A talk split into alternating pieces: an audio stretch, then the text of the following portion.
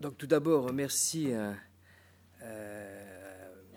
donc, la réunion des musées nationaux donc, pour cette invitation, ainsi que à Madame Grassi qui a bien voulu euh, se charger de toute euh, cette organisation, ainsi d'ailleurs qu'aux techniciens qui ont bien, qui m'ont aidé également à, à, mettre toute cette euh, chose au point, donc des points de vue techniques. Donc merci beaucoup.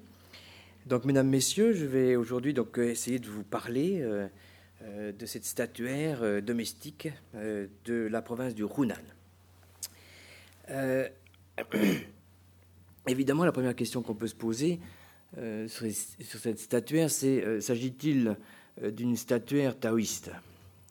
Les réponses sont variables, en tout cas en fonction de, l'approche qu'on a. certains appellent cette statuaire statuaire taoïste d'autres sont plus prudents. Euh, pour ma part, je ferai remarquer qu'il s'agit ici d'une statuaire euh, domestique, euh, c'est-à-dire qu'elle se trouve donc dans les maisons des gens, sur les hôtels, et sur ces hôtels, il y a toutes sortes de divinités, pas seulement des divinités taoïstes, il y a aussi des divinités bouddhistes, mais il y a aussi des ancêtres, il y a aussi des maîtres, comme nous le verrons aujourd'hui. Autrement dit, si vous voulez, cette expérience, cette statuaire, euh, est beaucoup plus proche de ce que euh, Marcel Granet, euh, qui il y a bien longtemps a écrit un essai tout à fait éclairant sur la question, cet essai qui s'appelait La religion des Chinois, dans lequel il montrait de manière très claire qu'au fond, il n'y a pas, du point de vue des fidèles, une exclusive religieuse. Ils peuvent être à la fois bouddhistes, taoïstes ou même confucéens, quand il le faut. Et donc, pour moi, il me semble que cette statuaire réunit un peu, euh, donne en tout cas une vision syncrétique euh, de la religion ou des religions euh, en Chine. je vais passer très rapidement donc sur comment s'est élaborée cette, cette histoire, en tout cas comment s'est fait ces études sur euh, les statuettes donc, euh, qui, venaient du, qui viennent du Hunan. Bon, euh, sachez tout d'abord tout de même qu'il s'agit bien de statuettes en bois polychrome. et que les études que nous avons menées donc, sur ces statuettes sont basées en fait sur trois collections qui proviennent donc toutes de la province du Hunan. Ces collections, vous avez des collections privées, celle de M. Patrice Fava, celle de M. Yen Xingyuan. Vous voyez donc le nombre de pièces hein, qui sont affichées sur l'écran 909, 1367 pièces pour ces collections privées. Mais il y a aussi une collection qui est publique, si j'ose dire, puisqu'elle appartient au musée du Hunan. Hein, donc, euh, euh, une collection euh, qui comprend 858 pièces il me semble très important de s'arrêter un tout petit peu sur euh, euh, ces collections. Euh, pourquoi? Parce qu'il me semble que, si vous voulez, la manière dont ont été constituées ces collections, par qui elles ont été faites, dans quel contexte, me semble très important pour pouvoir ensuite mener des études sur ces collections. La première, donc, celle de Patrice Favin, et celle donc d'un collectionneur privé, donc, qui est plutôt versé dans le taoïsme, et qui, euh, si vous voulez, a acheté ses pièces, s'est procuré ses pièces, donc sur les marchés d'antiquité de Pékin euh, pendant plus de dix ans, ce qui donne une certaine expertise, en tout cas, sur, sur ces pièces. et notamment à partir des années 90, où effectivement, si vous êtes déjà allé à Pékin, dans ces marchés des antiquités, il y a énormément de ce genre de statuettes que l'on trouve et qui sont en vente. La deuxième collection de Yin Xingyuan est tout à fait, euh, tout à fait un autre contexte. C'est un collectionneur chinois, euh, privé aussi, mais euh, Yin Xingyuan a été formé dans le domaine de l'art populaire et il commença très tôt en fait sa, collection, puisque selon ses dires, il aurait commencé sa collection à, à partir de l'âge de 15 ans. Sa collection, on peut dire qu'elle est plus pauvre, c'est-à-dire que Yin Xingyuan euh, basé donc euh, à monter sa collection, à constituer sa collection, essentiellement sur l'échange. C'est-à-dire que si vous voulez, comme lui était formé aux, arts populaires, qu'il était, qu'il savait dessiner, qu'il savait peindre, etc. En réalité, il faisait des échanges, c'est-à-dire que il faisait une peinture, il faisait un dessin, hop, il échangeait cette peinture et ce dessin contre une statuette que les gens lui donnaient. et aussi, cette collection comprend des, comme vous le verrez d'ailleurs, des pièces plus récentes. Mais il me semble que euh, cette collection est assez représentative euh, de la production locale, d'autant plus que, d'une certaine manière, les statuettes n'ont pas quitté le, le. C'est-à-dire que lui, il est collectionneur donc, dans le Hunan, il a collectionné dans le Hunan. Euh, donc, ce sont des pièces qui n'ont pas quitté le Hunan d'une certaine manière. La troisième collection, encore plus, contexte encore plus drôle, d'ailleurs, d'une certaine manière, enfin drôle, peut-être pas pour tout le monde d'ailleurs, puisque euh, cette collection a été euh, euh, en fait est l'objet d'une saisie qui a été faite donc à la douane de Changsha, qui est la capitale de Hunan. Et donc les douaniers ont intercepté quelqu'un qui voulait envoyer à Hong Kong, je ne me souviens plus combien de caisses, je crois une dizaine de caisses, et donc évidemment pour vendre ces, statuettes. Donc cette saisie étant faite, euh, les douaniers sont trouvés devant, euh, je l'ai vu, enfin, c'est quelque chose d'impressionnant, des caisses et des caisses. Euh, devant ces caisses, qu'en faire? Eh bien, ils ont trouvé une solution, ma foi, somme toute assez facile, qui était de, les donner donc au, musée du Hunan. Et le musée du Hunan, jusqu'à ce que nous venions donc avec mon équipe, euh, cataloguer ces, pièces, et eh bien en réalité, ces pièces étaient toujours dans des caisses. Donc vous voyez, euh, trois collections, trois circonstances, trois contextes complètement différents. Et il me semble que à partir de cette contextualisation différente, on peut aussi avoir de, cette manière une vision plus fine et mener des analyses plus fines et des études plus précises sur cette production de statuaires donc, dans le La particularité tout de même de ces statuettes, c'est qu'elles euh, ont été consacrées. Je ne vais pas parler aujourd'hui de la technique, la manière dont on procède pour les euh, consacrer. Je vous dirai simplement que, euh, très brièvement, que c'est un rituel qu'on appelle l'ouverture des yeux et qui fait, qui permet en fait, ou qui rend, si vous voulez, la statuette vivante. C'est-à-dire que dès qu'on a fini ce rituel, on considère que la statuette est vivante, elle est pourvue d'une âme.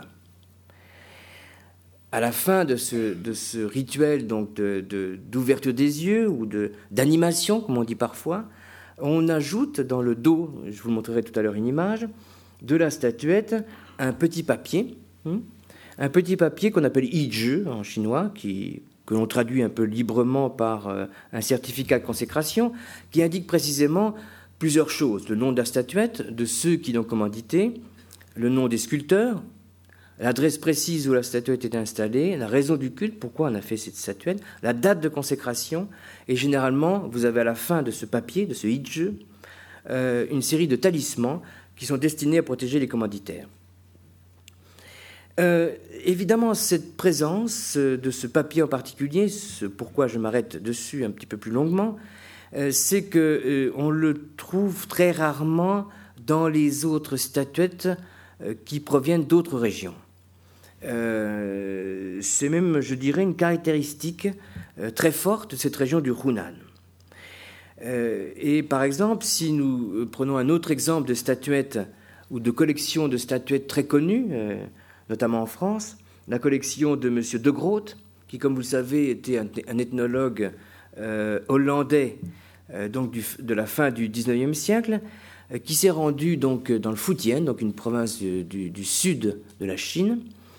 Euh, et là, il a fait faire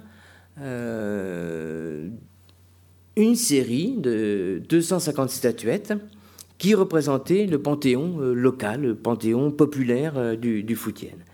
donc il y a eu deux séries, une qui a été envoyée à Émile Guimet à l'époque, et qui se trouve actuellement à Lyon, et une autre série qui a été envoyée à Madame Brill, donc à Leiden, et qui se trouve actuellement donc dans le musée d'ethnologie euh, à Leiden. Euh, ce qui est très intéressant pour ces statuettes, c'est qu'elles sont très belles, hein, très techniquement euh, tout à fait magnifiques, mais elles n'ont pas été consacrées. C'est-à-dire que De Groot a commandé des statuettes euh, à des sculpteurs, les sculpteurs lui ont fait des statuettes, et il a envoyé ces statuettes. Donc elles n'ont pas été consacrées. Elles n'ont donc pas euh, de euh, ce petit papier dont je vous parlais à l'instant, qui est placé dans leur dos. Et c'est évidemment tout ce qui fait la différence avec ces statuettes donc de, de Groot par rapport à celles du Runan, c'est que justement nous n'avons pas tellement d'informations, sauf le nom euh, des divinités qui étaient inscrites hein, très soigneusement sur le, sur le piédestal de, la statue. Mais c'est toutes les informations que nous avons. Euh, par ailleurs, je peux vous dire, je, triche un peu, mais on sait aussi que euh, dans le Foutienne, on n'a pas non plus, même consacré, on n'a pas l'habitude de mettre ces petits papiers dans le dos des statuettes. Donc, même si elle avait été consacrée, en fait, nous n'aurions pas eu plus d'informations sur ces statuettes euh, sur ces statuettes. Euh, voilà, donc je vais vous présenter donc une statuette. Voici une que vous voyez de dos, et donc qui a été ouverte. Vous voyez ici donc la cache, ce que j'appelle la cache. Euh, de cette cache, donc, hein, normalement, elle est fermée par une petite porte en bois, une petite plaquette en quelque sorte. Et donc, on, vous ouvrez cette, cette, cette cache et vous avez donc les euh, différents éléments que vous avez là. Vous avez d'abord donc une série de talismans, ici. Au centre, vous avez le fameux, ce que j'appelle le certificat de consécration. Vous avez parfois, et même assez souvent, euh, des, monnaies d'offrande en papier. Vous avez donc aussi des paquets de médecine. Et là, vous avez en fait le morceau de bois hein, qui, qui, fermait en fait euh, cette, cette cache pour euh, donner un peu plus de détails, notamment sur les, sur les, sur le paquet de médecine, enfin le paquet de, comme on dit en anglais, qui en fait sont pour moi des matériaux médicaux. Euh, voilà, donc par exemple, un autre exemple, on ouvre une, statue, vous voyez, donc il y a cette espèce de paquet là, hein, qui d'ailleurs très souvent est entouré de fils, de fils, de ficelles, qui normalement sont colorés. Euh, donc on ouvre ce paquet et on trouve ah ben, tout un tas de choses euh, euh, plus ou moins curieuses. Par exemple, vous avez ici vous avez des graines, un peu encore au-dessus. Vous avez ici du mica, hein, cette chose un peu transparente là. Vous avez là, je crois, c'est un morceau de larve, ou plutôt par ici. Voyez, voilà, vous avez un morceau de larve. Vous avez aussi une hippocampe. Bref, tout un tas de ce que j'appelle matériaux médicaux qui sont à la fois des substances euh, minérales ou euh, végétales ou animales. Hein. Euh, l'utilité de ces matériaux médicaux, pourquoi fait place-t-on dans cette, dans cette cage donc ces matériaux médicaux Il y a plusieurs explications. Les locaux disent très souvent que, en fait, lorsqu'on a fait un trou dans cette statue, hein, dont on a creusé une cavité, eh bien, la statuette est, comme, pour ainsi dire, blessée. Hein, elle, a, une blessure. Et donc, il faut réparer cette blessure en lui donnant des médicaments. C'est une explication.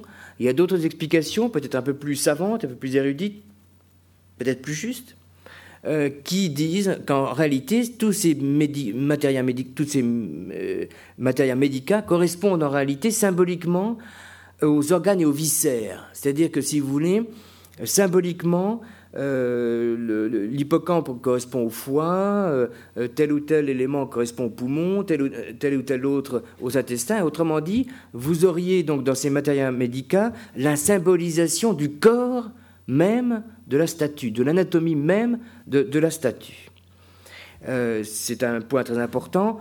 nous avons parlé à l'instant du rituel de consécration, donc qui donne une âme à la statue. Eh bien, il semblerait que ce paquet de matériel médical donne aussi un corps, un corps avec des viscères et des organes.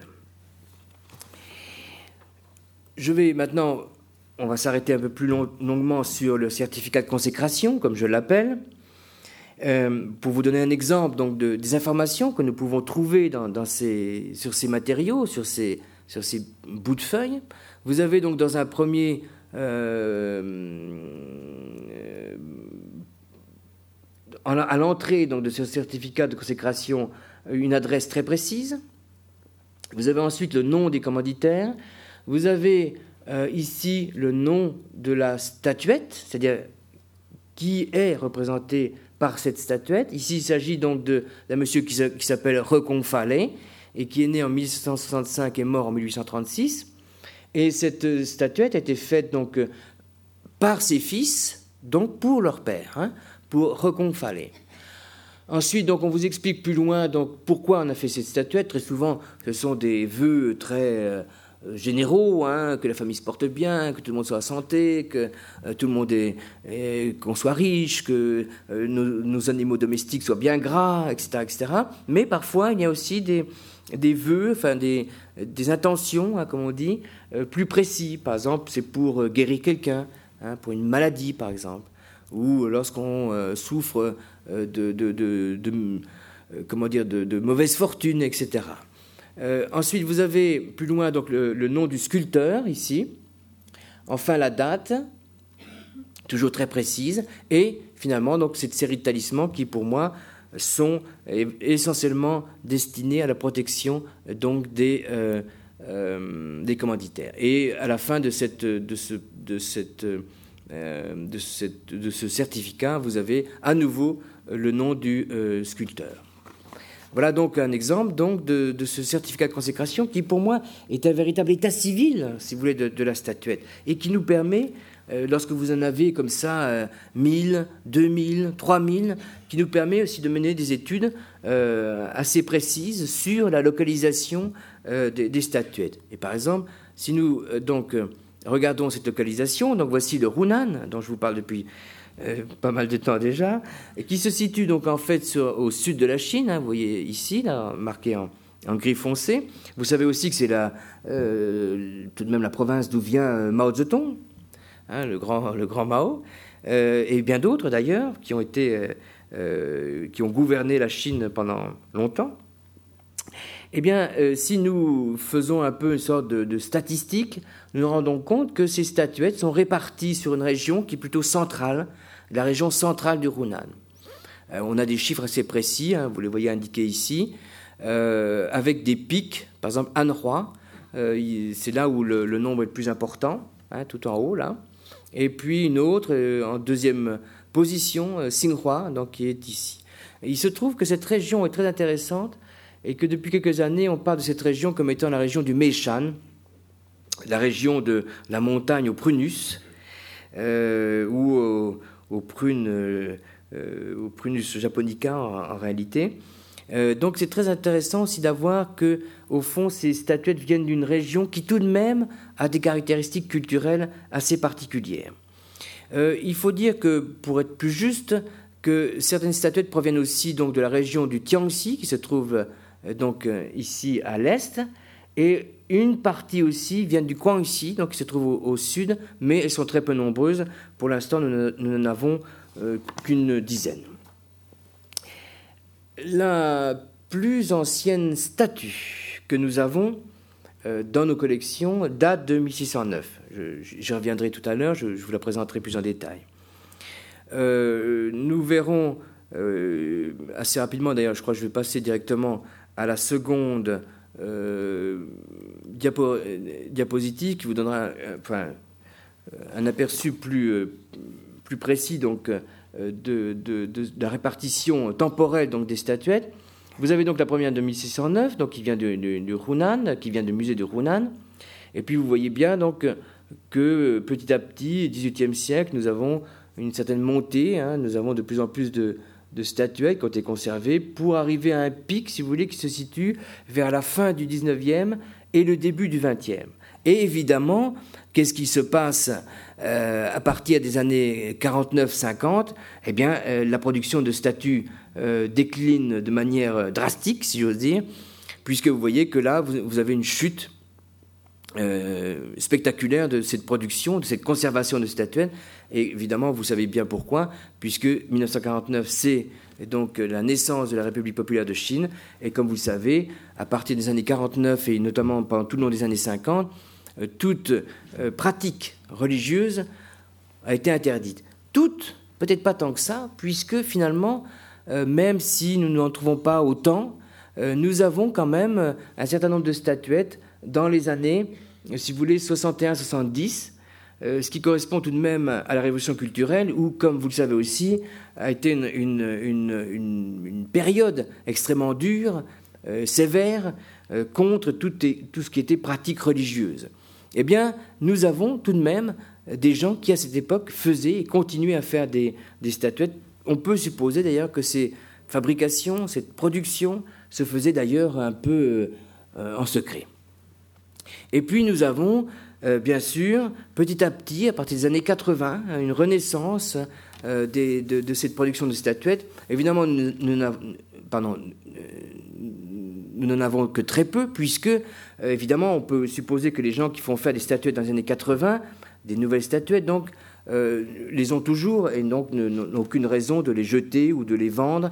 Euh, donc du coup, évidemment, nous n'avons de cette période que très peu de statuettes. Mais ce qui est très important, c'est qu'à partir des années, je dirais 80 ou même 90, euh, la production de statuettes est devenue de plus en plus importante. Et, on peut noter que beaucoup d'ateliers de sculpteurs ont, été réouverts à partir notamment des années 2000.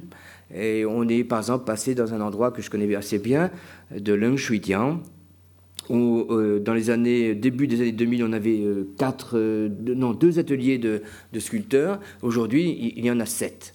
Donc on fait donc maintenant des nouvelles statuettes. Donc on perpétue cette tradition donc de cette statuaire du Hunan. Voici un exemple de statuette contemporaine. Vous avez euh, alors pour vous donner une idée aussi comment on les fabrique ces statuettes. Hein. voici donc ici une statuette donc blanche hein, qui en fait est, enduite. Donc le bois a été recouvert d'enduit blanc.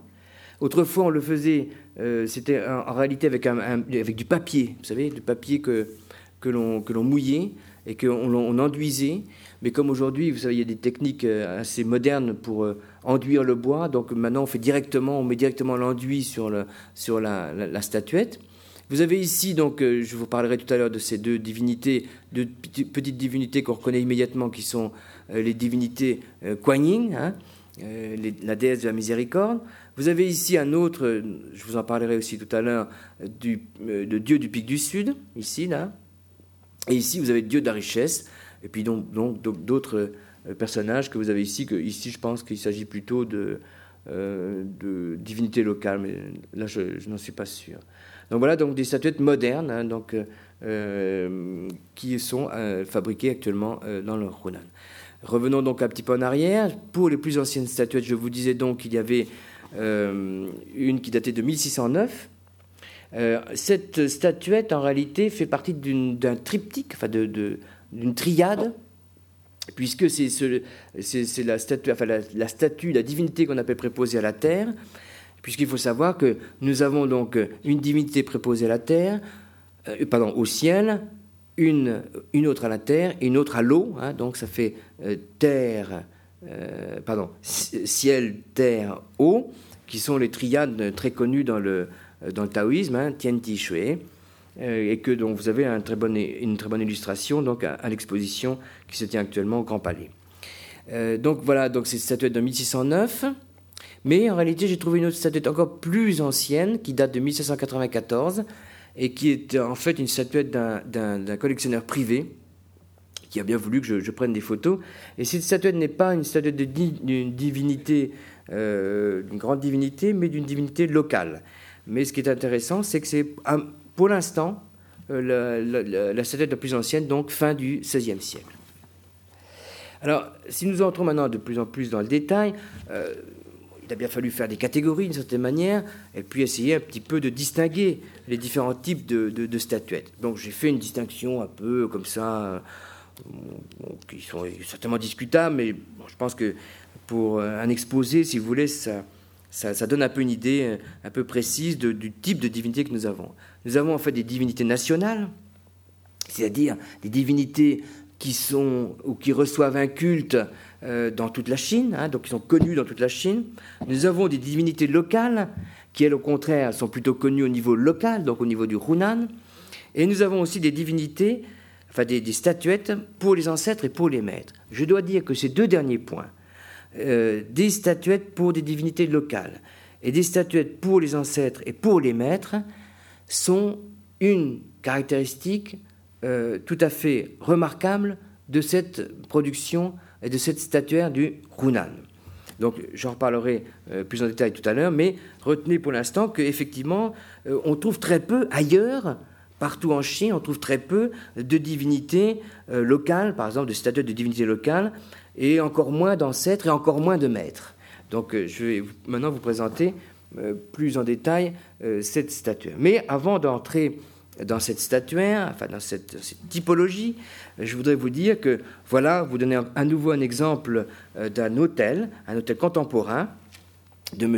Li euh, donc dans, le district de Hanhua. Et sur cet hôtel, vous avez donc des statuettes.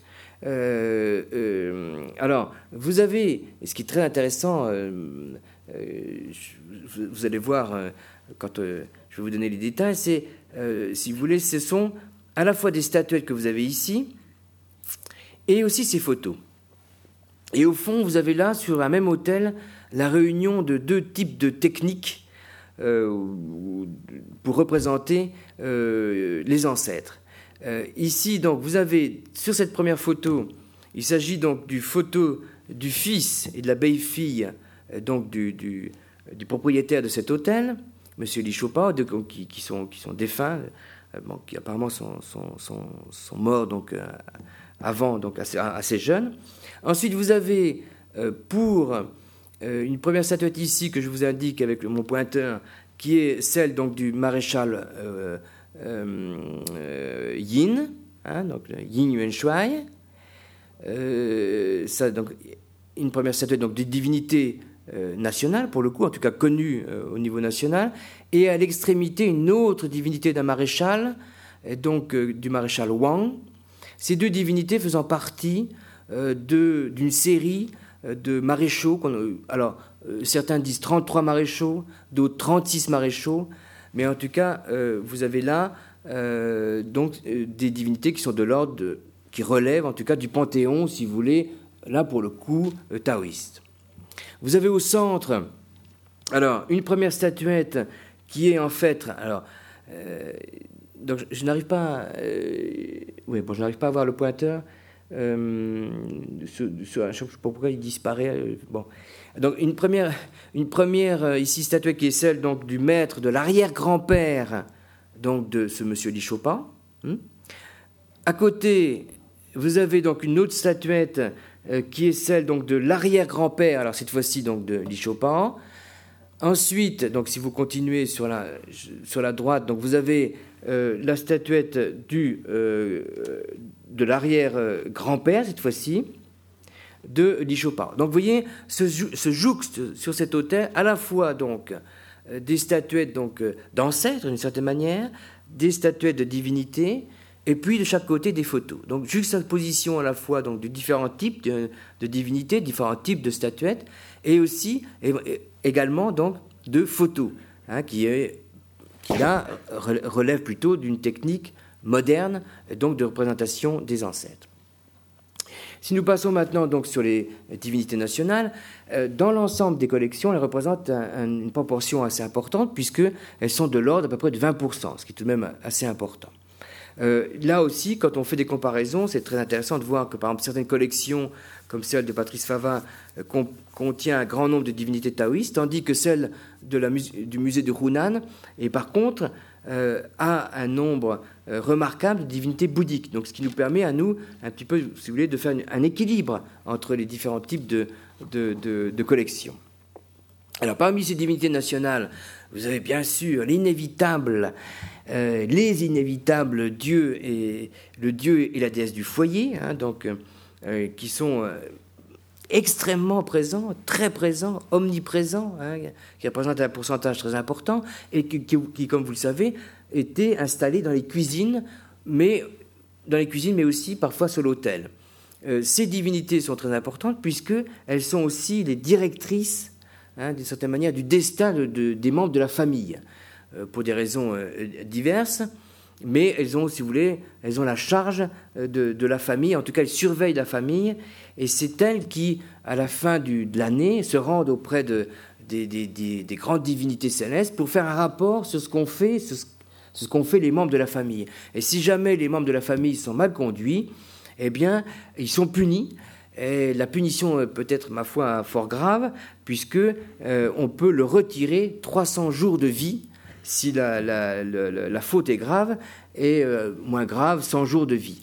Mais si vous voulez, ces divinités qui sont là dans la maison euh, ont, donc un, rôle à la fois de protection, mais elles ont aussi un rôle, si vous voulez, de contrôle, de police sur les membres donc de, la euh, famille.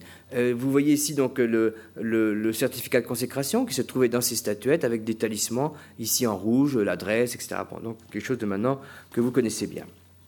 Autre type de statuette donc du dieu du foyer, là cette fois-ci je, les ai séparées, tout à fait notre style. Euh, là, ici, elle est datée de 1944, donc celle qui est en rouge. Euh, vous avez une autre, toujours 1944, euh, donc du dieu du foyer. Vous voyez, tout à fait notre style, mais toujours avec les permanences de cette tablette de cours, vous voyez, qu'ils tiennent dans leurs mains comme ça, vous voyez, qui est tenu dans leurs mains comme ça. Et donc, c'est une caractéristique de, ces dieux du foyer, c'est qu'ils souvent ils, se, tiennent dans une, manière très solennelle, hein, avec ils tiennent une tablette, ce qu'on appelle une tablette de cours. Hein. vous avez euh, de nombreux exemples dans l'exposition euh, qui se tient actuellement au Grand Palais. Alors autre aussi euh, divinité très présente, c'est le roi de la médecine. Alors le roi de la médecine, vous en avez une ici qui est très sophistiquée, avec voyez des, couleurs euh, très, euh, beaucoup de couleurs. Une autre qui par contre est, beaucoup moins et qui est surtout debout. Euh, celle-ci donc est assise, en fait comme vous le savez, c'est le roi de la médecine, donc il est assis sur un tigre et il tient dans sa main, hein, donc, qui est levé un peu tout autour de lui, qui forme une arche, c'est un dragon. donc si vous allez voir l'exposition à, nouveau, on, vous explique très bien que euh, ce dragon, pourquoi euh, l'association du dragon et du tigre avec le roi de la médecine? Bien, pour, en raison d'une histoire, puisqu'on dit que euh, le, roi de la médecine aurait soigné, hein, Sun aurait soigné donc le fils du roi dragon, et donc ayant sauvé donc ce, ce, dragon en quelque sorte, eh bien ce dragon lui est resté fidèle, si j'ose dire. Et puis pour le tigre, le tigre, on raconte que par contre, euh, leur rencontre était un peu euh, curieuse puisque le tigre avait en fait mangé, donc le, dévoré le, cheval du roi de la médecine. Et, mais en dévorant peut-être un peu trop rapidement ce cheval, une arête était restée fichée dans sa gorge. Et donc, le roi de la médecine est intervenu et lui a retiré cette, cette arête, cet os, en fait. Et donc, du coup, le, tigre lui est resté fidèle parce qu'en fait, le roi de la médecine lui a dit Mais puisque tu as dévoré mon cheval, maintenant c'est toi qui vas me servir de monture. Donc voilà l'association. Quand vous voyez ce genre de, de, motifs, le dragon et, le tigre, euh, vous pouvez être presque sûr qu'il s'agit donc du roi de la médecine. Un autre type de, de statue, ici debout cette fois-ci, avec un dragon encore à nouveau le, que, le roi de la médecine tient dans sa main. Et ici, on pourrait croire que c'est un chien, mais non, c'est un tigre qui est ici euh, euh, à, côté du roi de la médecine. Alors, je n'ai pas pu résister, bien sûr, au fait de vous présenter donc cette statue qui est exposée dans le, dans le dans l'exposition donc qui se tient dans ces lieux donc. voilà donc une très belle statuette donc du, roi de la médecine de Sun Semia qui appartient donc à la collection de, de, Paul Unschuld. Euh, cette euh, statuette donc, a tout à fait les caractéristiques. Hein. Vous, avez, euh, vous avez le dragon ici, hein, ici en haut, qui forme une arche. Et vous avez le tigre sur lequel, vous voyez, la divinité a posé son pied, comme ça, de manière un peu débonnaire. dans cette statuaire, donc, vous avez ici, sur le côté, deux acolytes, hein, qui, qui, sont toujours avec le roi de la médecine, qui, qui sont un peu ses aides, d'une certaine manière donc le tigre. Vous avez ici en fait là, euh, celui qu'on identifie comme étant le roi dragon, hein, donc le, père du, dragon euh, que, que, que, le roi de médecine, que le roi de la médecine a sauvé. Vous avez tout en haut donc euh, au centre la déesse de la miséricorde Kuan Yin. Des deux côtés donc ses acolytes. Hein, et très souvent elle est aussi représentée par, par, ces, par, ces deux, par ces acolytes. Vous avez à l'extrémité ici Shennon, le, roi ou de l'agriculture, si vous voulez, le, dieu d'agriculture, mais qui était aussi connu pour sa, comment dire, son expertise en, matière de pharmacopée, étant bien sûr roi de l'agriculture, donc étant aussi très versé donc, dans tout ce qui est la pharmacopée, donc est très souvent associé avec le roi de la médecine. Et à l'extrémité, Huangti, donc l'empereur jaune, euh, Huangti, dont on dit aussi qu'il était un expert en, matière de médecine, c'est bien sûr un roi, un roi légendaire, un empereur légendaire. Et il faut savoir qu'en fait, un nom euh, d'un grand euh, manuel de médecine porte son nom, hein, le Huangti Neting. Donc voilà, donc ces, personnages se trouvent avec, euh, avec ce roi de la médecine euh, ensemble. Euh, vous avez, alors ici, derrière en fait le roi dragon, vous avez là ici la, représentation d'un personnage assoupi, endormi, dont on dit qu'il s'agit du roi de la médecine lui-même, Sun Miao, qui dort. Donc si vous allez voir cette statuette, regardez derrière, vous verrez ce personnage qui dort derrière le roi dragon. Parmi les médecins euh, de, l'art de la médecine, disons, nous avons une autre statuette qui est celle de Roi Tuo. Et Roi Tuo donc, était un médecin très connu de la fin du IIe siècle, début du IIIe siècle, euh, qui, euh, ma foi, était un, médecin très connu, mais qui a eu une fin de vie un petit peu triste, puisqu'il était en fait exécuté par le roi de Wei, un des, des rois donc, de ces trois royaumes, euh, parce qu'il euh, avait proposé, euh, comme le roi souffrait beaucoup de maux de tête, il avait proposé de, le trépaner. Et donc tout le monde s'est dit à ce moment-là, a pensé que ce roi Touan voulait en fait exécuter, tuer donc le, roi.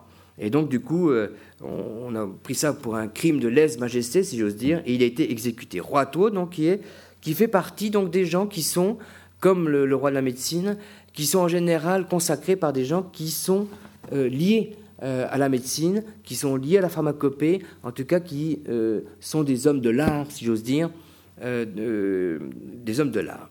Vous avez d'autres exemples, donc de. alors, cette fois-ci, qu'il ne s'agit pas de roi de la médecine, mais je voulais un petit peu continuer, si vous voulez, dans la lignée un petit peu des patrons de guildes, d'une certaine manière des chefs de guildes, des, des chefs de corps de métier. Euh, là, vous avez donc Lupan, qui est le dieu donc des charpentiers. Charpentiers, en fait, de tous ceux qui travaillent le bois. Hein. Donc ça peut être à la fois euh, les charpentiers, ceux qui font les ponts, euh, ça peut être ceux qui, bien sûr, construisent des maisons, etc., etc. Donc vous avez ici deux exemples de, de ce Lupan, donc le, ce dieu des charpentiers. une très récente, donc de 1969, ici, là, euh, et une autre donc un, peu plus ancienne de 1937. Alors une caractéristique aussi pour reconnaître le dieu des charpentiers, c'est qu'il tient dans sa main, euh, de manière permanente, un livre. Vous voyez, là ici on ne voit pas bien, mais il s'agit d'un livre. Donc euh, bon, il le tient en différentes positions, mais en tout cas c'est un livre. autre divinité de corps de métier, hein, voici le dieu d'Aforge euh, tel qu'il est représenté donc, euh, euh, dans une statuette datée de 1906. Et alors, il tient quelque chose dans la main que je n'ai jamais réussi vraiment à identifier. Alors, s'agit-il d'un morceau de fer? Puisque, évidemment, ce dieu d'Aforge, c'est celui qui est le dieu, la divinité, hein, le patron des, des gens qui travaillent le fer, enfin le fer, le métal. Donc ça peut être les forgerons, euh, ça peut être ceux qui font des pièces de monnaie, hein, ça peut être ceux qui font les casseroles ou qui réparent les casseroles, etc. etc. Donc autre euh, divinité donc liée au corps de métier. Alors si nous entrons, euh, si nous, nous, élevons dans la hiérarchie céleste, nous entrons maintenant, enfin nous rencontrons quelqu'un qui est très présent aussi, qui est donc le dieu du pic du sud. Pourquoi ce dieu du pic du sud? Vous savez qu'en Chine il y a cinq pics sacrés. Euh, un pour, chaque point cardinaux, plus le centre, eh bien, vous avez aussi donc pic, un dieu du pic du Sud. Et il se trouve que le pic du Sud se localise dans le Hunan. Donc évidemment, vous imaginez qu'il est très présent dans ses collections, on le voit beaucoup sur les hôtels, euh, et donc, a fortiori, euh, il est dans ses collections. Le dieu du pic du Sud donc, se reconnaît aussi par un petit détail, le fait d'abord, bien sûr qu'il tient une tablette de cou dans ses mains, vous voyez, entre ses mains qui sont toujours croisées de cette manière-là. Sur ces tablettes de cou, très souvent, il y a inscrit les, sept étoiles de la Grande Ourse, enfin, ou du Boisseau du Nord, qui, comme vous le savez, dirige chaque, pour chacun d'entre nous notre destinée. Euh, il, a, donc comme chapeau, ici, euh, le, chapeau était conservé avec, vous voyez, une, sorte de, collier de perles donc, qui, pendent à partir de, sa coiffure. Euh, ça, en fait, ce, genre de, motif, de, coiffure, c'est tout à fait synonyme, c'est lié avec les divinités qui ont un statut d'empereur ou, d'empereur. Hein. Euh, donc ça aussi, on reconnaît immédiatement que le statut là est un statut très élevé, c'est celui d'emprunt. Ici, donc, toujours un dieu du pic du Sud, mais cette fois-ci, eh bien, il a perdu. En réalité, il a perdu ses perles. Hein, euh, la planche, si vous voulez, qui tenait les perles, euh, a été perdue pour des raisons X ou Y. Enfin, bon, bon. Voilà. Mais en tout cas, à l'origine, elle a, donc, il avait lui aussi cette, rangée de perles donc, devant, le, devant les yeux. Autre divinité tout de même que euh, qu'on connaît bien, c'est euh, la déesse de, la miséricorde, donc Kuan Yin. Là aussi, on connaît immédiatement le, perroquet, le vase. Euh, ici, donc, vous avez en plus une sorte d'ombrelle, une sorte de, de, dé, hein, donc de, de, la, de la, cette déesse donc, de, la miséricorde, donc Kuan Yin, qui est une déesse, une divinité bouddhique. Kuan Yin aussi existe dans, dans différentes versions. En voici une autre qui est celle que Kuan Yin, pourvoyeuse d'enfants, ou celle qui apporte des enfants, hein, euh, Song the Kuan Yin.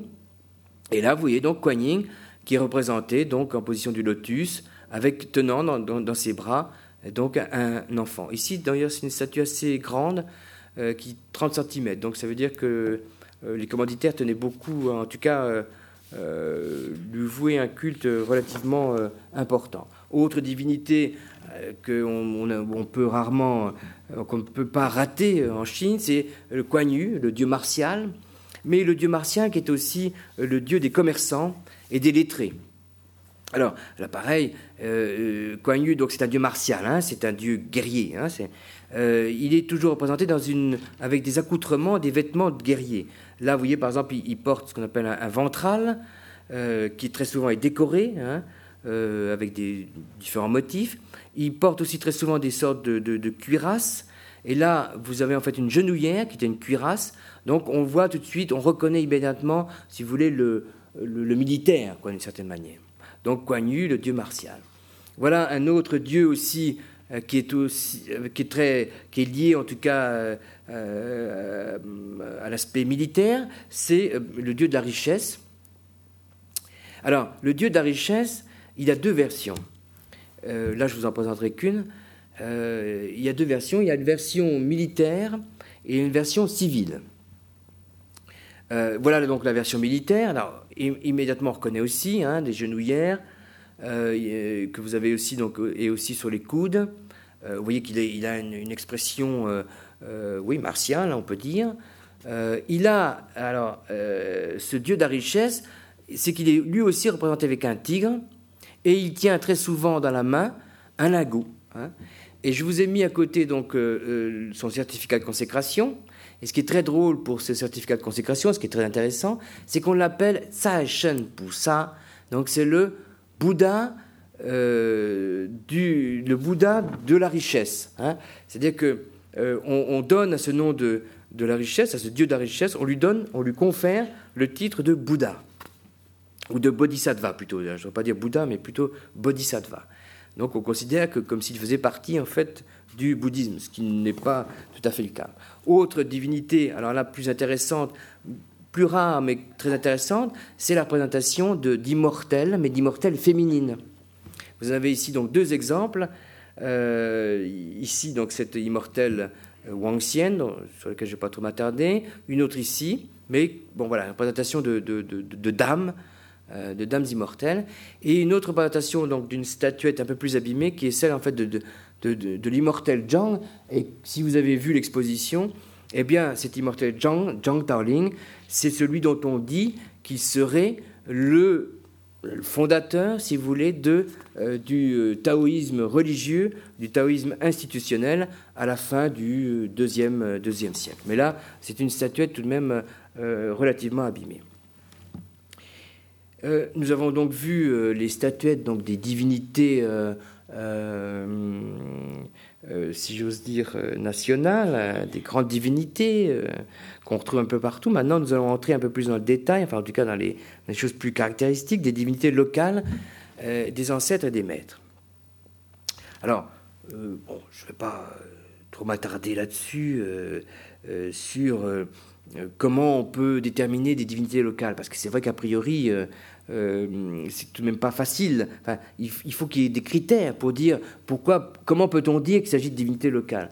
Bon, euh, j'avais des règles assez précises, notamment, vous savez qu'à partir du moment où on rend les commanditaires, où on s'aperçoit que les commanditaires ne sont pas, euh, si vous voulez, du même nom de famille que, celui de la statuette. C'est-à-dire que nous avons deux noms de famille différents.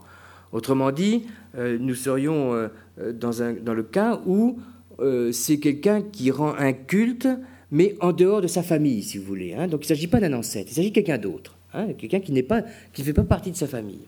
Donc premier point. Deuxième point, il y a aussi des caractéristiques qui là sont mentionnées dans les, dans les certificats de consécration, c'est le fait qu'on leur donne des noms comme maître des lieux. Alors là, si vous avez Tiju, hein, maître des lieux, pouvez presque être sûr qu'il s'agit d'une divinité locale, c'est-à-dire qui est vénérée. Alors, ça peut être par un village, hein, ça peut être par deux, trois villages, euh, parfois même par 4, 5, 6 villages. Hein. ça peut être, euh, c'est tout à fait variable. Mais en tout cas, c'est quelqu'un qui joue un rôle euh, de protecteur, qui joue un rôle au niveau local, que ce local soit un petit village ou plusieurs villages ou une toute petite région. Euh, vous avez donc cette manière, aussi, un des critères donc, pour reconnaître, donc, c'est euh, euh, Dieu, donc ces divinités locales qui, sont, qui n'existent pas ailleurs. Voici donc un exemple d'une divinité locale. vous voyez que aussi quelque chose qui tout de suite nous met la puce à l'oreille, c'est que, vous voyez, ce personnage, Wu Yongta, est né en 1485 et mort on ne sait pas quand, mais en tout cas, il est né en, 1485, et euh, il a reçu une consécration en 1799. C'est-à-dire que pour qu'il y ait une durée, euh, que ce soit aussi long, qu'il y ait un culte qui soit perpétué de manière euh, aussi longue, hein, plusieurs siècles par rapport à sa, date de naissance, il faut donc que le personnage qui est représenté là soit quelqu'un quand même de très important. Eh bien, il se trouve qu'on apprend grâce à son certificat de consécration, que ce monsieur a joué un rôle effectivement local très important, puisque à son époque, il y aurait eu une bande de brigands qui auraient attaqué euh, le village et qui auraient tout pillé, tué, etc. Et que ce monsieur, donc euh, monsieur Wu, serait parti donc à, leur chasse et les aurait rattrapés euh, à quelques kilomètres de, là, et bien sûr leur, aurait, livré une bataille sans merci. Ensuite, il serait revenu donc dans son village natal, dans son village, et il aurait été bien sûr accueilli et fêté euh, comme un héros. Et depuis, bah, ce monsieur est toujours considéré un petit peu comme euh, le héros local. Hein, on, lui rend toujours un culte. et voyez que on reconnaît là aussi chez lui cette caractéristique martiale, puisqu'il a un ventral, hein, donc une sorte de, cuirasse, là sur le ventre, et aussi donc sur le genou. Euh, et il porte aussi par ailleurs une sorte de casque. Et ce casque est, d'ailleurs, euh, je vous précise en passant, que très, très souvent ces divinités sont, sont faites uniquement d'un seul bloc. C'est-à-dire que euh, ce ne sont pas des plusieurs morceaux assemblés. C'est très rare. Eh bien, ça existe quand même. Et là, ce, casque, en fait, s'enlève. On peut l'enlever. Donc, c'était une pièce qui était faite euh, indépendamment donc, du reste du corps de, la statue. Autre divinité. Alors, celle-ci, divinité locale, alors là, on ne peut pas non plus la rater, si j'ose dire, puisque vous voyez, elle est en train de faire le poirier. Euh, et cette divinité qui s'appelle Zhang Wulang, euh, en réalité, elle est locale, mais même plus que locale, puisqu'elle est connue dans le, Hunan, donc euh, la région euh, où se trouvent ces statuettes, mais il est aussi connu un petit peu dans tout le sud de la Chine, si vous voulez. Donc c'est une divinité que je dis locale, mais en même temps transrégionale. Elle a, et là, elle joue un rôle important, en tout cas elle est présente dans tout le sud de la Chine. Par contre, dans le nord, on n'a pratiquement aucune trace de cette divinité. Divinité qui est à la fois dans le Hunan, dieu des chasseurs, donc elle est vénérée et sont les chasseurs qui lui rendent un culte, et aussi le chef, hein, considéré comme le chef des cinq furies, et ces cinq furies sont euh, des divinités, si vous voulez, enfin des, sortes d'êtres supranaturels qui sont chargés de, euh, d'annihiler, euh, de tuer tous les démons. Donc il a une double casquette, ce dieu. C'est à la fois le dieu des chasseurs et aussi donc le, chef de ces cinq furies qui sont, si vous voulez, des démonifuges d'une certaine manière. Voilà donc Zhang Wulang. Euh, on pourrait raconter beaucoup d'histoires euh, sur euh, Zhang Wulang, mais je voudrais un petit peu avancer un peu plus vite maintenant. Donc un autre donc d'une divinité locale, là aussi de 1872, qui est donc celle de Xiao Tunilang. Alors je vais arriver maintenant donc aux statuettes donc des ancêtres, et bien des statuettes qui sont dédiées à des membres de la famille. Alors ça peut être des membres de la famille très lointaines, très très grands ancêtres, hein, à plusieurs, plusieurs générations. Euh, mais ça peut être aussi euh, des statuettes dédiées euh, au grand-père, parfois aussi à la grand-mère. ce sont aussi, et très souvent, des statuettes dédiées au père, à la mère. Mais même au-delà de, de, de, ces si vous voulez, de cette filiation directe, on peut aussi faire des statuettes pour euh, vous le voyez ici, euh, pour bon, bien sûr les grands-pères, les grands-mères, les oncles, les tantes, les belles-mères, les beaux-pères et aussi les frères aînés. Donc vous voyez que ce culte aux ancêtres est très très large et ce qui est très intéressant ici, c'est que euh, en, réalité, c'est, euh, on, est au-delà même du lignage paternel. Vous savez, on dit toujours en Chine, oui, alors le culte des ancêtres, c'est la lignée paternelle. Bon, euh, on rend un culte aux ancêtres de la lignée paternelle et pas aux autres. Et eh bien, ce qui est très intéressant dans cette statuaire, c'est qu'en réalité, on rend aussi un culte aux femmes, donc à la lignée maternelle. Donc, vous voyez, comme quoi, parfois, lorsqu'on dit euh, lorsqu'on avance des généralités, eh bien, elles se trouvent euh, contredites dans les, dans les faits. Et là, c'est une contradiction, en tout cas, c'est le fait qu'on faisait aussi, on rendait aussi un culte aux femmes, donc à la lignée maternelle. Je vais vous présenter donc quelques euh, exemples de, ces, de, ces, statuettes donc dédiées ici. Donc vous avez dédié à un père. alors à côté, vous avez alors là, c'est très marrant aussi, parce que vous avez tout à fait la lignée, c'est la lignée maternelle, ceci, hein c'est le père du beau-père. Alors, je ne sais pas, en français, je, me suis un peu creusé la tête. Est-ce qu'il y a une dénomination pour désigner le père du beau-père?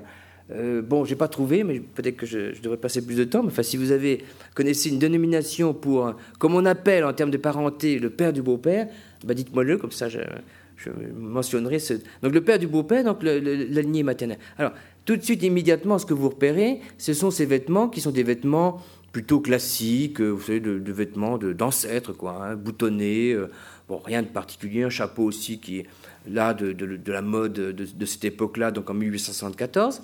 Mais vous avez ici cette, le père du beau-père, si dire, cette statuette donc, de 1855. Euh, vous notez immédiatement qu'il est dans une pose un peu lui aussi un peu hum, guerrière. Hein. il lève un genou, enfin il, est, il, il a un poing levé, enfin il a une, main levée. Euh, et en fait, dans cette main, il tient un bâton de commandement, ce qu'on appelle le Ling Pai, et, ici un, bol, c'est un bol d'eau lustrale. alors, la fonction de ces instruments, qui sont en réalité des instruments liturgiques, c'est-à-dire dont on se sert dans le cadre des rituels, eh bien, ces deux instruments euh, sont euh, le premier, le bâton de commandement, en fait, ce sont ce dont on se sert pendant les rituels pour euh, appeler les divinités. C'est-à-dire que, vous savez, dans les rituels, on, demande aux divinités de descendre sur le ciel, eh bien, on énonce leur nom, et tout de suite après l'énonciation de leur nom, on frappe une fois, comme ça, et pour faire venir les divinités. Donc, ce qu'on appelle un bâton de commandement, qui est en réalité une sorte de, plaque, enfin, une sorte de, de bout de bois, comme ça, et l'autre euh, ici, qui est un, bol, ce bol, en fait, c'est un bol euh, d'eau lustrale, c'est-à-dire qui sert en fait à purifier. et dont on se sert également dans les rituels pour purifier. Hein, quand on veut purifier, par exemple, l'air, l'air hein, eh bien, on envoie, on, asperge, avec la bouche d'ailleurs, de, de, de, l'eau un peu partout, donc qui a pour fonction de purifier l'endroit. Donc, notez tout de suite que euh, ces pères euh, sont, comme celui-ci euh, à côté, a aussi un bol, donc ils ne sont pas tout à fait des gens, si j'ose dire, anonymes, ne sont pas tout à fait des gens communs, sont des gens qui ont été forcément initiés.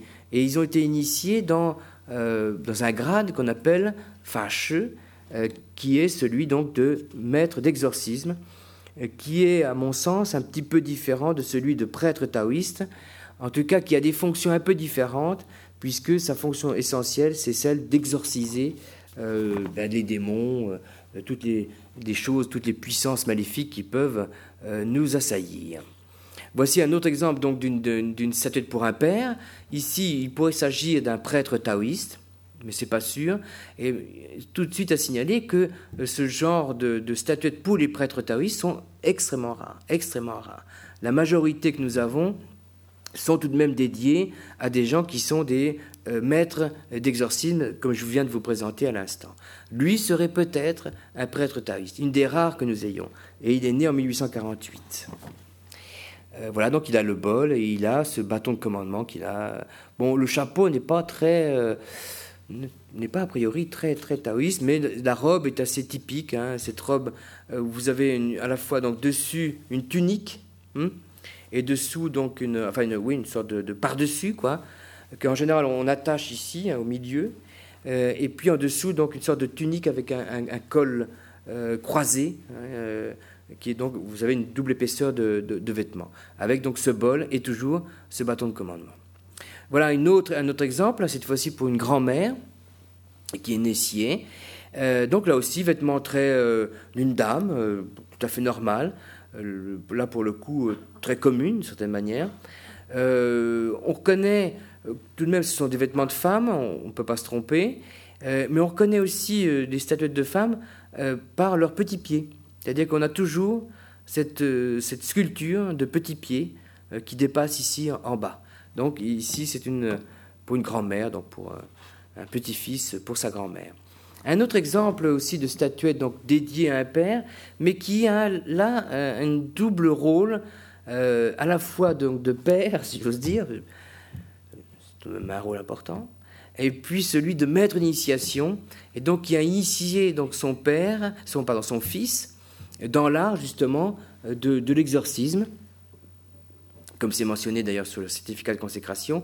Donc euh, le, fils hein, rend à la fois un culte euh, à la fois son père, mais son père qui était aussi son maître d'initiation. Hein, donc, ce qui nous fait passer donc à, l'autre type donc de euh, dernier type donc de, ces statuettes, les maîtres, hein, des statuettes dédiées aux maîtres. C'est aussi une caractéristique tout à fait remarquable dans le. C'est-à-dire nulle part ailleurs, enfin, si jamais vous avez des exemples de dédicace, si dire, de, culte que l'on rend à un maître sous la forme de statue, écoutez, bah, dites-le moi, je serais, j'en serais très ravi, euh, parce que pour l'instant, je n'ai pas trouvé d'autres exemples de statuettes dédiées à des maîtres.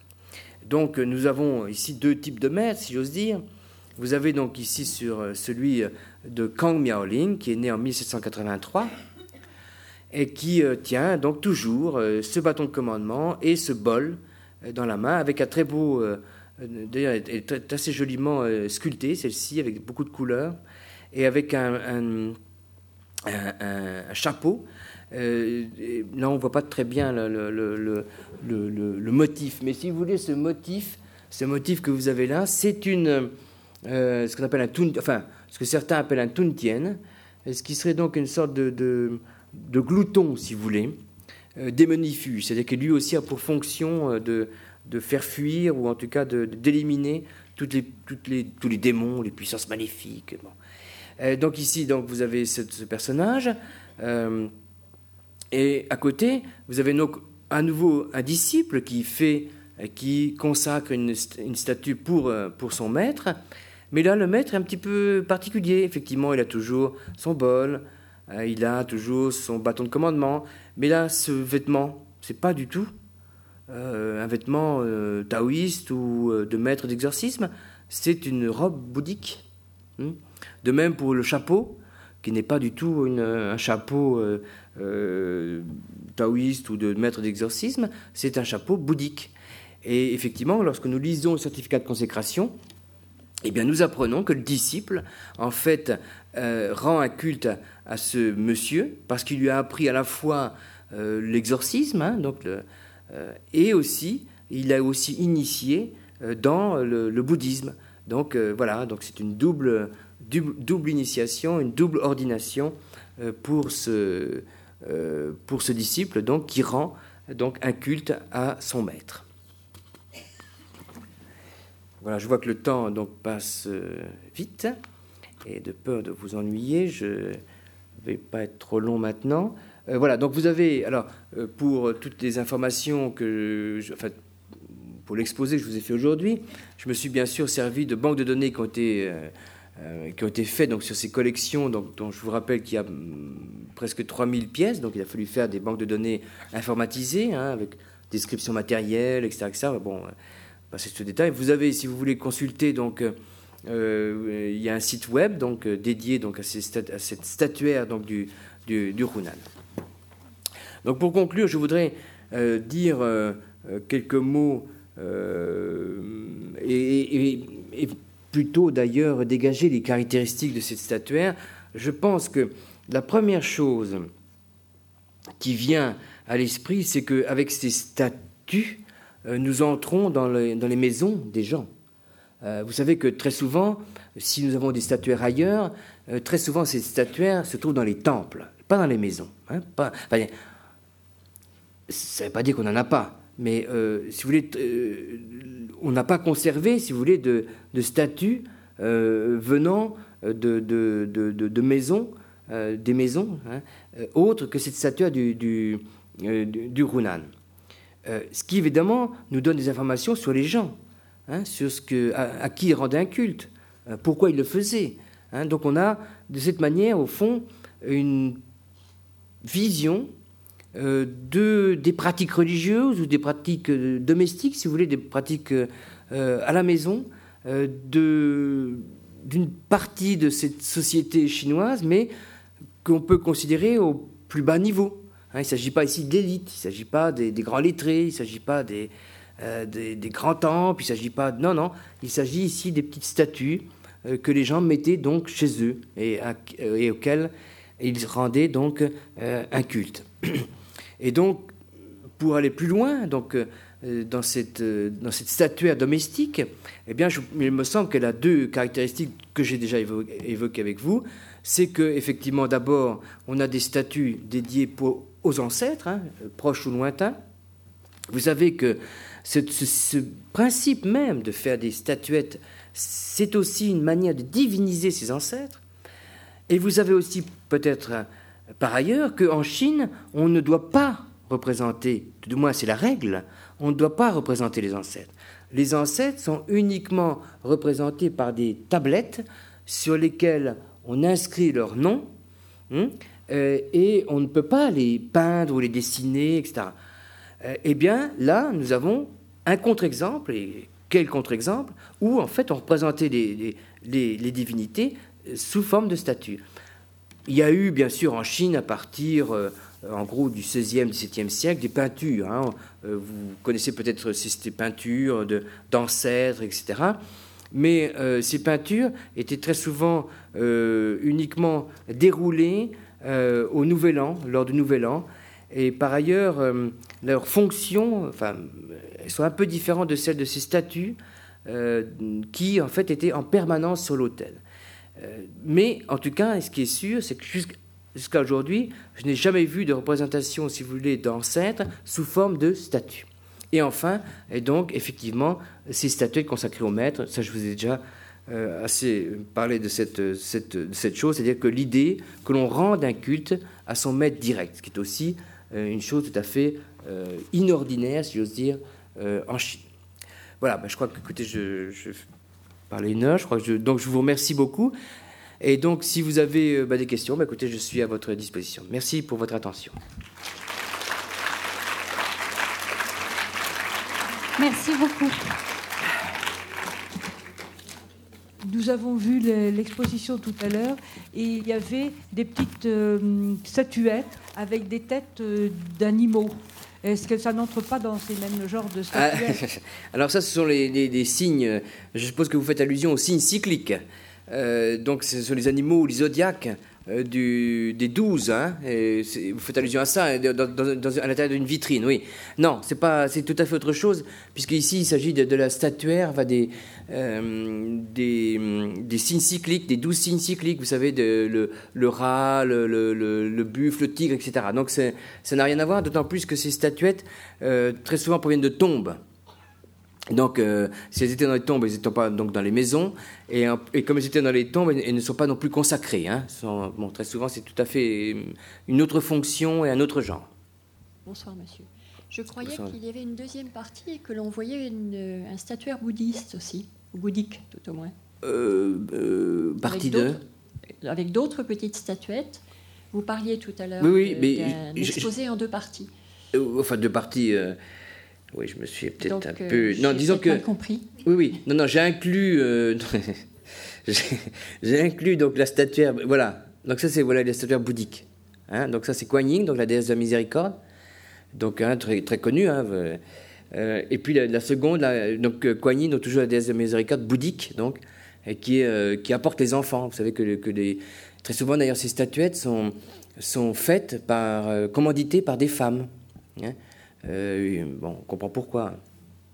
donc voilà, donc des exemples de statuaires bouddhiques. Euh, enfin, en tout cas de divinités bouddhiques. Hein. Je ne dis pas statuaire bouddhique, je dis de divinités bouddhiques, hein. de divinités qui appartiennent, qui relèvent du panthéon bouddhiste, parce que c'était aussi une chose assez compliquée, puisque vous savez que le, taoïsme aussi euh, a récupéré, enfin, a, placé dans son panthéon des divinités qui étaient à l'origine bouddhiques. Et comme par exemple Kuan Yin, euh, qui est vraiment typique hein, de, euh, du, panthéon bouddhique, eh ben, elle a été aussi intégrée, si vous voulez, dans le panthéon taoïste. Hein. C'est bon, euh, cet aller-retour entre, si vous voulez, bouddhisme et taoïsme, hein, emprunt, ces emprunts réciproques, est très fréquent. donc, ça n'a rien d'extraordinaire. Mais bon, à l'origine, Kuan Yin, c'est un personnage bouddhiste. Concernant la datation des statuettes, vous avez été très précis. Mm. À l'année près, pourriez-vous me dire comment, euh, comment il est procédé pour se faire? Eh bien, très simple, c'est que c'est marqué sur les certificats de consécration. C'est-à-dire que tout à l'heure, donc j'ai évoqué donc le, le, je vais vous leur montrer euh, ici. J'y arrive tout doucement. Voilà, vous avez donc euh, sur ces certificats de consécration que nous trouvons pratiquement dans toutes les statuettes, quand ils n'ont pas été enlevés, hein, nous avons des dates, des dates très précises. Et donc, euh, en fait, euh, j'exagère un peu, hein, c'est-à-dire que dans le sens où cette date, c'est celle de ce certificat de consécration. C'est-à-dire que la date que je mentionne, c'est celle de l'année où la statuette a été consacrée. Ce qui ne veut pas dire qu'elle a été produite cette année-là. Il arrive même très souvent que, en réalité, ces statues sont consacrées plusieurs fois. Pourquoi? Parce que on les faisait une première fois, et puis il arrivait très souvent que, pour des raisons, parce qu'ils étaient abîmés, parce qu'elles perdaient leur peinture, parce que pour des raisons X ou Y dans la famille, eh bien on refaisait, on, restaurait la statue, hein, on lui remettait un petit coup de peinture, et on la reconsacrait. Donc on lui remettait un nouveau certificat de consécration dans le dos. Hein. Donc euh, il, est peut arriver que en fait la statue soit plus ancienne que la date de consécration. Mais si vous voulez, vous avez une euh, limite de temps assez précise tout de même. Euh, bon, si vous voulez, on est dans une échelle, pour la statue elle-même, on est dans une échelle 30 ans, 30 euh, ans en arrière, en gros. Hein, on, peut, voilà, euh, voilà. Mais, la date, en tout cas, du certificat de consécration, elle, c'est même non seulement à l'année près, mais je vous ai jamais mentionné, mais en réalité, il y a même le, le mois, le jour et l'heure. Donc, euh, voilà. Alors, j'avais également une question. Bonsoir. Donc je voudrais savoir à partir de quelle époque les statuettes ont été abandonnées en fait, ce culte des ancêtres. Est-ce que c'est lié en, pour partie au communisme est-ce que c'est plus récent euh, Moi, j'ai passé plusieurs années dans le Runan, mhm. et c'est vrai que on voit pas, peut-être dans les villes de campagne, on voit encore euh, dans les maisons assez anciennes euh, ces statuettes. Oui, oui. Mais je pense que ça a été abandonné. Donc, Alors, donc il y a eu, si vous voulez, il y a eu deux moments, enfin trois moments, je dirais. Il y a eu d'abord, donc, euh, évidemment, 1949, euh, euh, la création de la République populaire de Chine. Bon, on interdit toutes ces pratiques considérées comme superstitieuses. donc, on détruit aussi ces statuettes, où les gens cachent leurs statuettes. Très souvent, ce qui s'est passé, en réalité, pendant toute cette période, c'est que ces statuettes ont été cachées. Et cachées, très souvent enterrées. Et il m'est arrivé, moi, de tomber sur des statuettes que visiblement, qui visiblement avaient été enterrées parce qu'elles avaient de la terre, etc., que normalement ils n'ont pas s'ils sont placés sur un hôtel. Donc, première vague, si j'ose dire, euh, iconoclaste, c'est euh, donc 1949. Euh, il y a eu une deuxième vague encore plus forte qui est celle de la révolution culturelle, 1966-1976, où là les choses ont été aussi très très absolument terribles. Et puis après nous arrivons donc à, partir des années 80, et en fait ces statuettes ressurgissent 80-90, elles, ressurgissent, on en trouve partout, sur tous les, marchés d'antiquité. Donc ce qui veut dire que les gens euh, ont dû cacher, parce que ce sont des, vous avez vu, il y en a de même très anciennes, 17e, 18e, 19e. Ça veut dire que pendant tout ce temps-là, toute cette période de 30 ans, 40 ans, eh bien, ces statuettes ont été cachées dans les, dans les familles. Euh, cachées ou en tout cas bon, euh, placées dans les familles et gardées dans les familles. Elles sont donc sorties donc dans les années 80-90 sur les marchés d'antiquité. Euh, à cela, c'est un peu difficile à comprendre pourquoi elles ont été comme ça vendues. Alors, on peut dire effectivement qu'il y a ici l'impact de la modernité. C'est-à-dire que là, c'est en, gros, en grande partie la modernité qui est responsable de cette, comment dire, de cet abandon, de certaine manière, de ces statuettes, de cette vente, hein, de, ce marché. Euh, puisque au fond les gens euh, considèrent à partir des années 90, ils ont un petit peu d'argent, ils ont mis un petit peu de sous de côté, euh, donc ils construisent une nouvelle maison. Alors vous savez que la, coutume veut en Chine que quand on a une nouvelle maison, hein, on ne garde pas toutes les choses anciennes. Hein. C'est-à-dire qu'on ne conserve pas les choses anciennes, hein. on, s'en sépare. donc du coup, beaucoup de ces statuettes sont retrouvées sur les marchés des antiquités à cause de cela, parce qu'en fait, les gens ne voulaient plus de ces statuettes. Ils considéraient que euh, c'était des vieilles choses, donc il fallait s'en séparer. Euh, d'ailleurs, mais ce qui n'empêchait pas de faire des nouvelles statuettes. Hein. Et je vous ai dit tout à l'heure que cette production existe encore de statuettes modernes euh, et que les gens maintenant mettent de plus en plus dans leur maison et si vous allez euh, un peu plus dans les campagnes, hein, donc euh, si vous sortez un peu des, grandes villes du Runan, vous en verrez beaucoup. Et que les gens remettent ces statuettes, mais toutes nouvelles, et les remettent chez eux dans le, sur leur hôtel domestique. Voilà donc en gros comment on est arrivé un peu à cette, cette apparition de, statuettes sur les marchés d'antiquité euh, donc une double raison, d'une certaine manière, à la fois euh, donc une sorte de, chasse, une sorte de, volonté de destruction iconoclaste, mais aussi la modernité. C'est-à-dire que je pense que les, deux éléments sont très importants. Donc à la fois donc une, politique euh, répressive, mais aussi la modernité. Et entre nous soit dit, je ne suis pas sûr que la modernité n'ait pas fait plus de dégâts même que 30 ans de répression euh, politique. Y a-t-il des éléments qui permettent euh, d'authentifier euh, d'une part les certificats, d'autre part les statuettes, et y a-t-il un marché du, faux? Très, très, très, Question très intéressante, merci de me poser ces questions. Alors tout d'abord, il y a, lorsque vous ouvrez donc... Donc normalement ces, statues donc dans le dans le dans le pardon dans le dans le dos donc on, on s'y cache hein, donc ces, ces, petites cavités hein, euh, que vous avez aussi ici qui normalement sont scellées hein. c'est-à-dire que vraiment, il faut. D'ailleurs, vous voyez ici, là, je ne sais pas si vous voyez sur l'image, mais pour ouvrir cette, cette, petite plaque de bois qui ferme, il faut vraiment, il faut, il faut, il faut forcer, d'ailleurs, à tel point que là, vous voyez, ça a été cassé. C'était, il a fallu vraiment, avec un couteau, il a fallu vraiment le. Bon, donc une fois que vous avez, si vous avez une, statue de ce genre-là, euh, euh, très souvent, donc, quand, elles ont été fermées, euh, très souvent, on a remis une, couche d'enduit. Donc, vous pouvez être sûr que cette statuette n'a pas été profanée, de certaine manière, n'a pas été ouverte. Bon. Donc ça, c'est un élément qui, quand même, fait que on a une statuette qui est là entière, d'une certaine manière. Hein. Donc, euh, le faux, là, dans ce cas-là, est, peu probable. Et d'autant moins probable que, euh, parce que je, me suis posé la question, est-ce qu'au fond, on ne fait pas des fausses statuettes hein? Euh, Alors, je me suis renseigné, et mais je trouve que, si j'ose dire, ça ne vaudrait pas tellement le coup, pour des raisons très simples, c'est que les statuettes actuelles, donc nouvelles, valaient à l'époque plus cher que les statuettes de, ce genre qu'on pouvait acheter sur les marchés d'antiquité.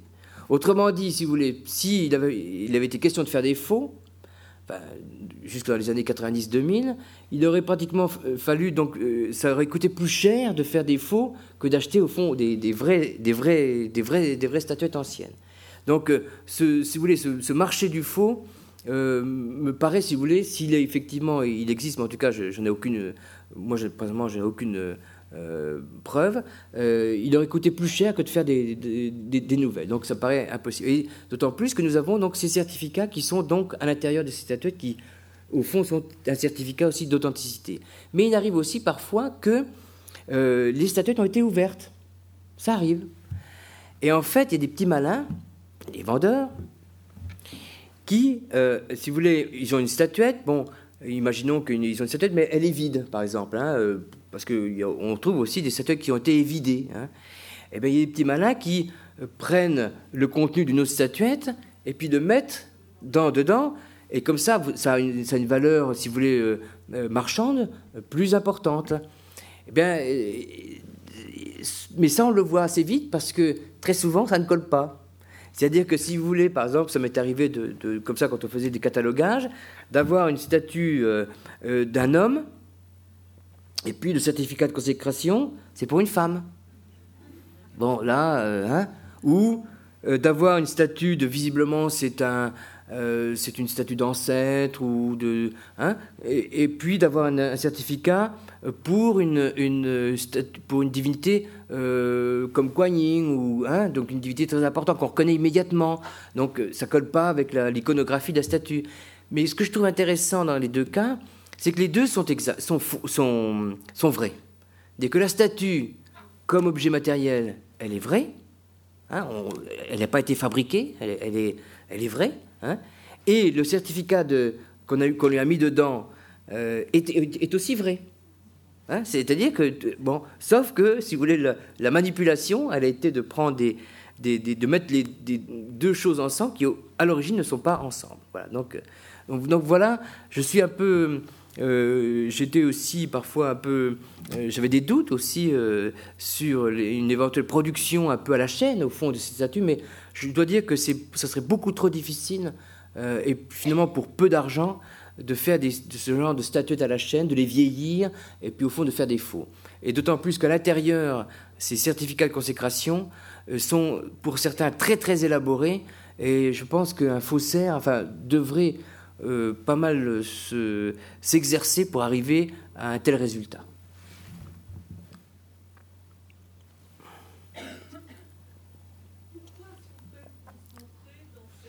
Ah bah oui, bah c'est une bonne question. C'est-à-dire que je ne sais pas. C'est-à-dire pourquoi, effectivement, pourquoi trouve-t-on autant de choses, autant de ces statuettes dans cette région du Hunan? Mais en réalité, c'est qu'on ne trouve pas seulement des statuettes, c'est qu'on trouve dans cette région donc je vous ai rappelé, je vous ai dit tout à l'heure que c'était la région de Mao Zedong. Hmm? Bon, on pourrait penser quand même Mao Zedong, grand, grand révolutionnaire, euh, qu'il euh, aurait pris soin de sa, région d'une certaine manière, c'est-à-dire euh, de la mettre dans, la voie droite de la révolution, c'est-à-dire supprimer toutes ces superstitions. Eh bien, il se trouve que, paradoxalement, c'est probablement une des régions où on a conservé euh, toutes ces choses liées à la, aux superstitions, aux pratiques religieuses, beaucoup plus importantes que partout ailleurs en Chine. C'est un paradoxe, mais c'est exact. On a conservé non seulement des statuettes, mais on a conservé des peintures, hein, des peintures liturgiques, on a conservé aussi des manuels. Alors il y a des manuels de, rituels, on a des manuels de divination, on a vraiment des choses qui sont, du point de vue donc euh, du parti euh, euh, au pouvoir, qui sont des choses qui relèvent de la superstition, mais vraiment en masse. Et il se trouve que les gens ont dû, à un moment donné, garder, conserver, cacher toutes ces choses qui maintenant réapparaissent.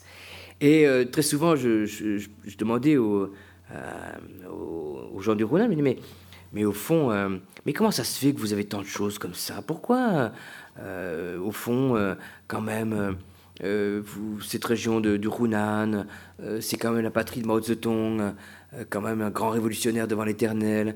Alors, ils avaient tous une réponse formidable, ils donnaient Oui, mais justement, c'est parce que nous, on était, on était du Hunan qu'on a pu conserver toutes ces choses, parce que les gardes rouges, hein, donc vous savez, qui étaient chargés par la révolution culturelle un petit peu de nettoyer les campagnes, qu'ils ont d'ailleurs très bien fait ce ont d'ailleurs très bien fait dans le Hunan, puisque pratiquement il n'existe aucun temple, hein, euh, sauf ceux qui ont été reconstruits très récemment. Mais ils ont rasé tous les temples. Mais les Hunanais disaient, mais vous savez, ils n'osaient pas nous attaquer parce qu'on pouvait toujours revendiquer un lien de parenté avec Mao.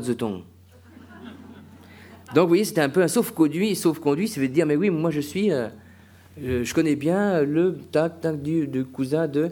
Et donc il semblerait que les... Bon, c'est peut-être une plaisanterie, que les, gardes rouges n'osaient pas aller plus loin que, les temples et donc ne s'occupaient euh, pas de ce qui se passait, si vous voulez, dans les maisons. Ce qui d'ailleurs est une, est une, euh, une, règle un peu générale. Mais euh, effectivement, la question reste entière. Pourquoi, pourquoi les Hunanais ont, gardé autant de choses? Pourquoi ils ont pu garder autant de choses? Pour moi, ça reste une, une énigme. Je ne sais pas. Merci beaucoup.